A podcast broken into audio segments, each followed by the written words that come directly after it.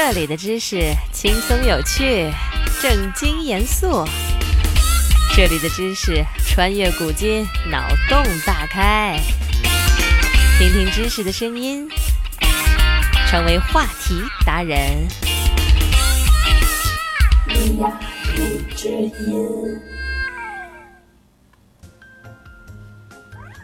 话说，在宇宙圈里有很多很多种星星，最常见的有恒星、行星、卫星等等。除了这帮混日子的老大爷，还有一帮熊孩子——流星体。它们由宇宙尘埃、行星碎片什么的组成，在宇宙里瞎溜达。其中一些熊孩子就溜达到了地球附近。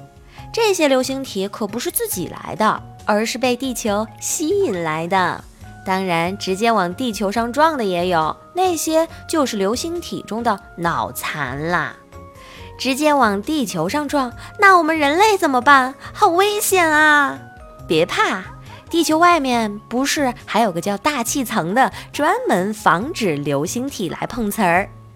流星体冲进大气层，不断的摩擦摩擦，不断的被消耗消耗。产生光热，于是我们就看到了美丽的流星。快快快，许个愿！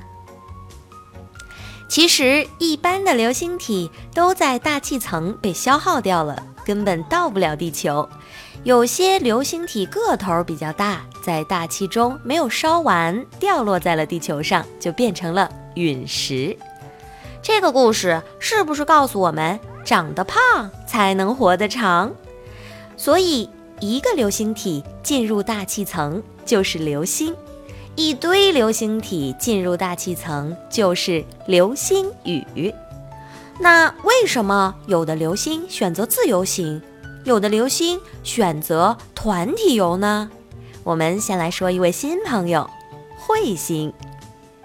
彗星的构成比较复杂，主要成分有水、氨、甲烷、氧化氢。巴拉巴拉一大堆，其实就是一团很容易融化的雪球，加上了一些小石子儿，就形成了彗星。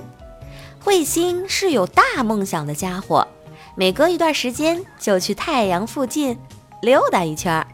一个雪球没事儿就跑到太阳附近，这种行为在咱们地球上来说，不就是作死吗？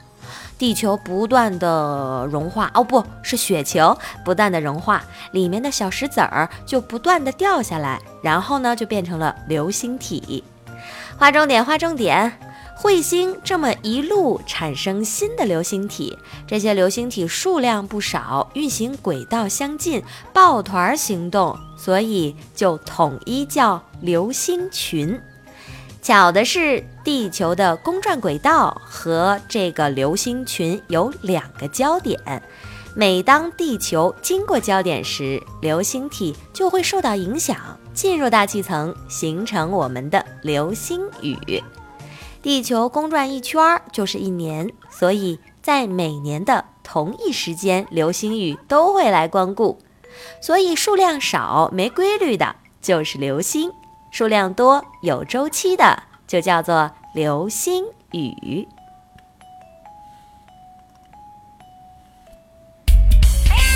学习一个新知识，进入一个新世界。今天的知识就是这些。